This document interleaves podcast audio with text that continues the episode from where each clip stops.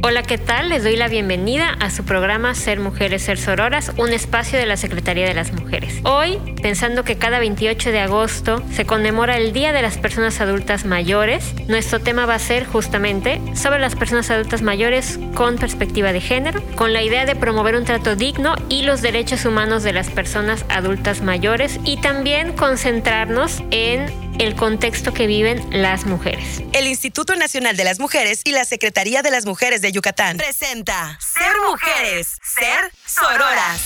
Sororas. Un espacio hecho por mujeres para mujeres, donde impulsamos la igualdad, el conocimiento, la autonomía, el empoderamiento, la participación y nuestros derechos. Ser mujeres, ser sororas. El podcast. Charlando con... En nuestra sección de entrevistas les voy a presentar nuestra invitada de hoy. Ella es Alejandra Cruz del Rosal, quien es directora de atención a la infancia y la familia del sistema DIF Yucatán. Es licenciada en psicología por la Universidad Nacional Autónoma de México, maestra en tanatología y especialista en adicciones por el Centro de Integración Juvenil CIJ. Alejandra, muchas gracias por acompañarnos el día de hoy a hablar de un tema que pues es de gran relevancia. En ese sentido, desde tu perspectiva y tu experiencia. ¿Por qué consideras que es importante la perspectiva de género cuando hablamos sobre las personas adultas mayores? Muchísimas gracias por el espacio y en definitiva hablar de perspectiva de género para mí en este momento histórico es un tema importante en todas las generaciones. Sin embargo, hablar de perspectiva de género en las personas adultas mayores siento que es quitar muchos estigmas y paradigmas, porque muchas de esas adultas mayores crecieron bajo una idea de lo que es ser mujer o de lo que es ser hombre. Y desde ahí a veces es erradicar muchos pensamientos y falsas creencias que existe alrededor de lo que es la feminidad, de lo que es la perspectiva justo de género y es como darle esta oportunidad que no tendría que ser una oportunidad sino algo natural, pero sí me parece que para las mujeres adultas mayores y para las nuevas generaciones es darles esta oportunidad de identificar que no todo está dicho y que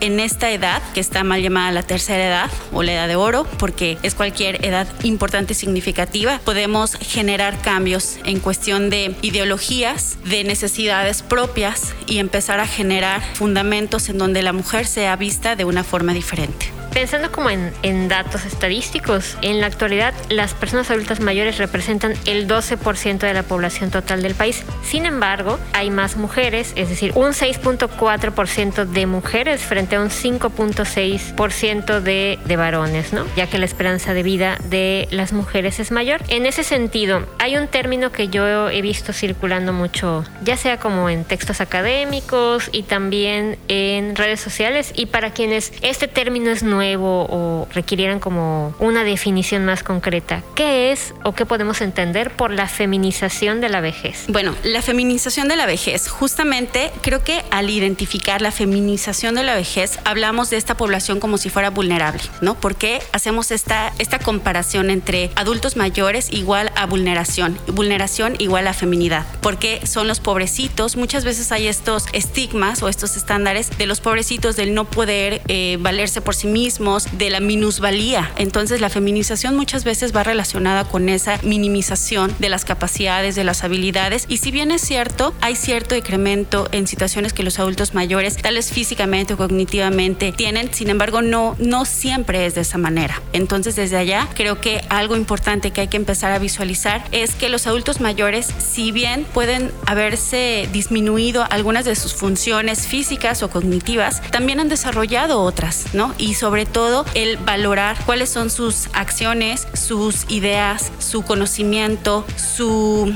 su ejercicio activo que pueden generar hoy día en la sociedad. Oye, y pensando justamente como en la deuda histórica que se tiene generalmente con las mujeres, pero específicamente con las mujeres adultas mayores, ¿cómo podemos atender justamente esto, no? O sea, ¿cómo podemos visibilizar a las mujeres adultas mayores y sus necesidades específicas en la sociedad? Bueno, esto que acabas de decirlo es así, identificar que ellas, para empezar, son seres humanos, no son seres que este, no puedan llevar a cabo acciones que no puedan valerse por sí mismas, que no, que no puedan muchas cosas, al contrario, creo que es darles el valor, el respeto fundamental como cualquier ser humano, obviamente siempre contextualizado a la situación real de su edad cronológica. Entonces creo que no sería ni llevarlo a una situación de minusvalía ni eh, sobreexigencia, ¿no? Sino simplemente en, un, en una visión real y lo más objetiva posible. Entonces desde allá, pues crear políticas públicas en donde ellas puedan tener eh, una participación activa dentro de la sociedad, tomar en cuenta su voz y su opinión, generar acciones que puedan favorecer en cuestión de actividades, acciones y no solamente, por ejemplo, esta visión de muchas veces y socialmente hablando, vemos a muchas adultas mayores cuidando ahora a los nietos, dejando de tener como esta vida personal, porque ya, ya habiendo cumplido como esa, esa situación de madres, ahora como abuelas, pareciera también que nunca se separan de esa visión de, de las cuidadoras, por ejemplo, de eh, las que protegen, de las que cuidan, de las que dan. Y entonces muchas veces pues esa es la idea y la percepción de la abuelita, ¿no? Que eso también es algo importante, no todas las adultas mayores son abuelas, ¿no? Entonces desde ahí el quitar como esa, esa visión de la abuelita, que es por ende la cuidadora o la que tiene que estar integrando a la familia, o sea, como esos debes de, tienen que, creo que desde ahí podemos empezar a, a romper esas ideas o esas falsas creencias. Alejandra, qué importante que toques este tema porque justamente esta idea del papel de las mujeres como cuidadoras es algo que termina extendiéndose hacia la, la, edad adulta mayor. Y entonces, en ese sentido, ¿qué podemos hacer, o sea, nosotros como personas, para brindarles un trato digno y respetuoso a las mujeres adultas mayores de nuestras familias sin caer justamente en estas actitudes de esperar que ellas hagan estos trabajos de cuidado o no apoyarlas en este proceso? Claro, o sea, el identificar que, que esta función de, pues que va desde gestar, educar y es como una etapa también. Cronológicamente, si hablamos de estas etapas cronológicas, pues es algo que ellas ya por elección o porque así sucedió, lo eligieron demás, ya terminó esa etapa de crianza, ¿no? Y ahora es también como darles la oportunidad de decir, bueno, hay otras formas también de desarrollarte, de ser plena, de buscar como incluso lo que a ti te gusta, ¿no? Lo que a ti te hace bien, lo que en este momento te puede ayudar incluso a, a generarte como persona, ¿no? Entonces, ¿qué sería crear acciones? Por ejemplo, te comento que dentro de eh, la Dirección de Atención a la Infancia y la Familia del DIF tenemos algo que se llama Del Adulto Mayor, en donde generamos acciones que tienen justamente esta carga eh, cognitiva, física, lúdica, recreativa y social, ¿no? Entonces es poder eh, proporcionarle a las y los adultos mayores esta forma de eh, identificar que hay otros espacios más allá de la casa o la familia en donde tú te puedes desarrollar. Entonces sería crear estos espacios en donde ellas puedan tener un esparcimiento, una creatividad, un, un ejercicio libre de su pensamiento, de sus habilidades, de sus creencias incluso. Oye, justamente yo te iba a preguntar qué programas tiene el DIF con este enfoque hacia las personas adultas mayores.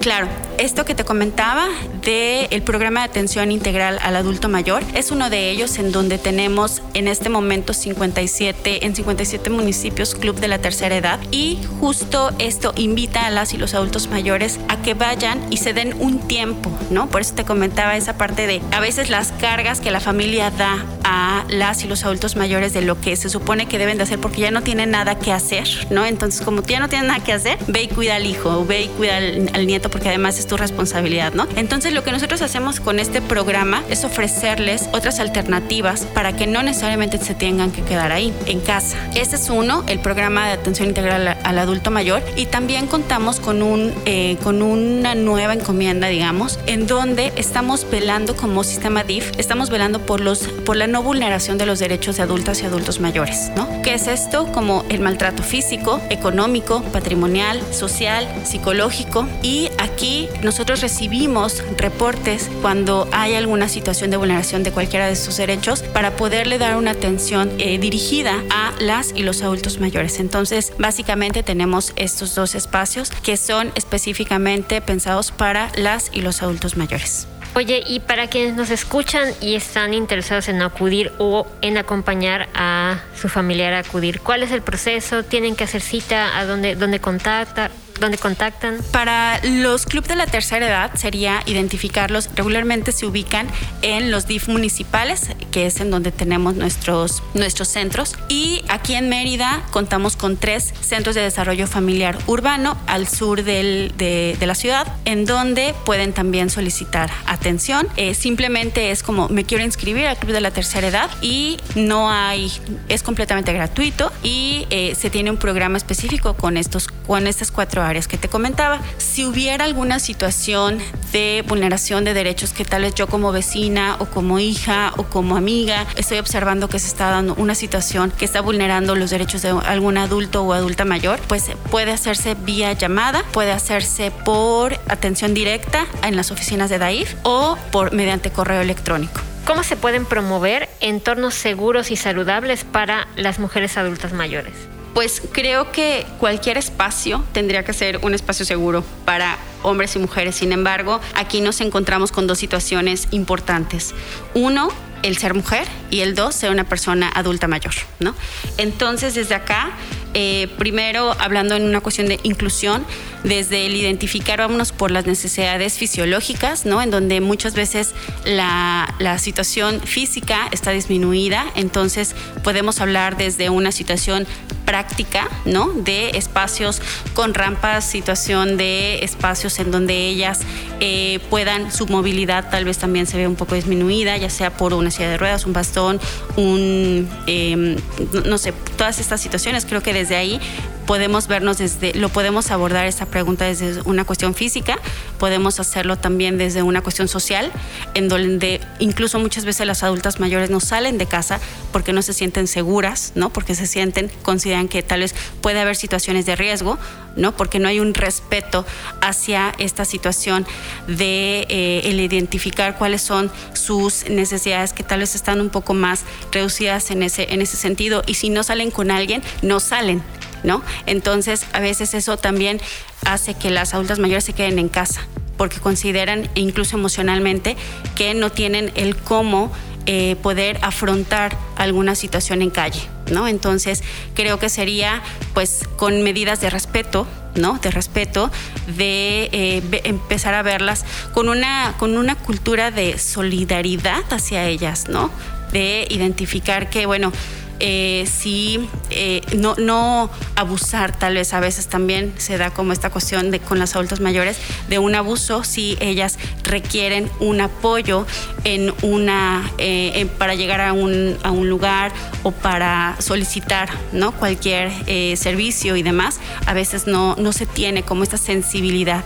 Entonces creo que, pues te decía, eh, nos encontramos con dos situaciones. Uno, ser mujer y dos, ser adulta mayor, en donde vemos una doble vulneración, creo que desde allá. Creo que acabas de decir dos palabras claves, la solidaridad y la sensibilidad. Bueno, Alejandra, muchas gracias por acompañarnos el día de hoy y les recordamos que estén atentos de las redes sociales del DIF y del número que Alejandra nos compartió justamente por si quieren acudir a los servicios que se ofrecen, así como a la Expo de Personas Adultas Mayores. Les recordamos seguir las redes sociales de la Secretaría de las Mujeres, arroba Mujeres en Facebook, Instagram y Twitter. Y nos escuchamos en el próximo episodio de Ser Mujeres, Ser Sororas. El programa de fortalecimiento a la transversalidad de la perspectiva de género es público, ajeno a cualquier partido político. Queda prohibido el uso para fines distintos a los establecidos en el programa. Este producto es generado con recursos del programa de fortalecimiento a la transversalidad de la perspectiva de género. Empero el Instituto Nacional de las Mujeres no necesariamente comparte los puntos de vista expresados por las autoras del presente trabajo. El Instituto Nacional de las Mujeres y la Secretaría de las Mujeres de Yucatán presentó Ser Mujeres, Ser Sororas. Un espacio hecho por mujeres para mujeres, donde impulsamos la igualdad, el conocimiento, la autonomía, el empoderamiento, la participación y nuestros derechos. Ser mujeres, ser sororas. El podcast.